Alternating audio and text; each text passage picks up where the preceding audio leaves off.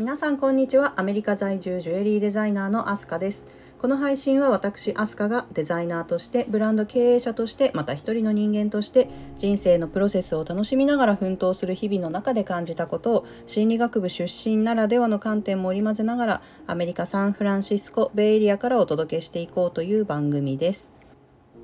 え今日のテーマは宝石学心理学色彩学の相互関係について話してみたいと思います。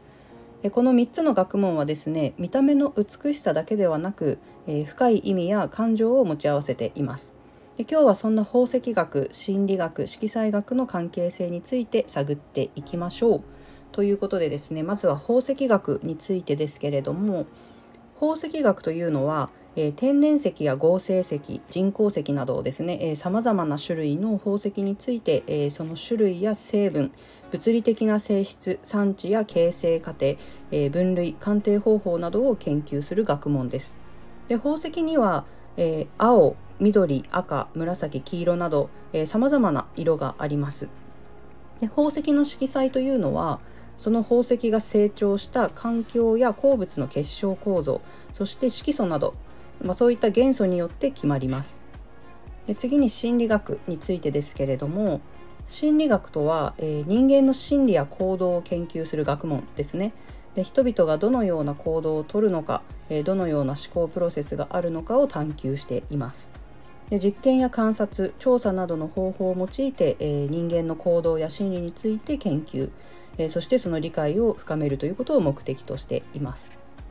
で最後に色彩学についてですけれども色彩学というのは、えー、色や色彩の構造や意味、えー、色の調和やバランスなどを研究する学問です。で色彩にはそれぞれの色に対する感情やイメージがありますけれどもそれはどのようにして決まるのかと言いますと、えー、色彩に対する、えー、感情やイメージというのは、まあ、文化的な背景や個人の経験などによって影響を受けています。まあ、例えば、えー、赤色赤というのは西洋では情熱やエネルギーを表現するイメージがありますけれども東洋では、えー、幸運や喜びを表現するイメージがあります。で色彩が持つ意味や感情を考慮することで、えー、宝石のデザインやアクセサリーのカラーリングなどにも影響を与えます。でそういった色彩の組み合わせや調和、えー、対比などを考慮することでより美しさや効果を引き出すことができます。で宝石にはですねそれぞれ意味やパワーがあるとされているんですけれども、まあ、これは過去2回分の放送でもテーマにして、まあ、ちょっと話していますけれども例えばサファイア。サファイアはですね忠実さと誠実さを象徴。えエメラルドは癒しや安定。でルビーは情熱や勇気というのを象徴しています。でその意味やパワーによって人々の心理に影響を与えることがあるんですね。で例えば、えダイヤモンド。ダイヤモンドは純粋な愛や信頼を象徴すると言われているんですけれども、まあ、そのような意味を持つ宝石を身につけることで人々の愛や信頼に対する意識が高まったりですとか、まあ、ポジティブな感情が生まれるっていうことがあります。でまた宝石にはそれぞれの色によっても心理的に影響を与えることがあるんですね。まあ、例えば青色は安定や信頼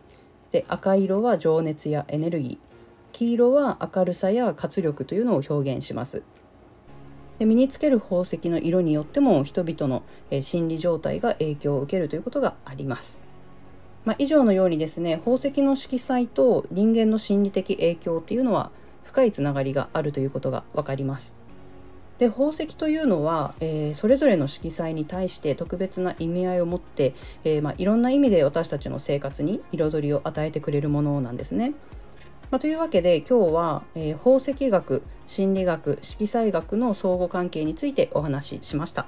でそれぞれの学問が持つ深い意味や感情そして色彩が与える影響を考えるということで、えー、より美しく深い意味を持った宝石やアクセサリーを身につけることができると思います。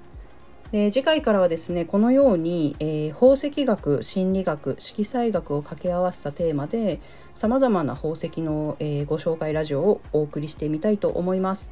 ぜひ自分自身の好みやライフスタイルに合わせた宝石の選び方のお役に立てましたら幸いです。えー、ジュエリーを通して少しでも皆様の人生が輝くお手伝いができたら嬉しいです。えー、それではまた次回お会いしましょう。本日も最後まで聞いてくださりありがとうございました。アメリカ・サンフランシスコ・ベイエリアからお届けしました。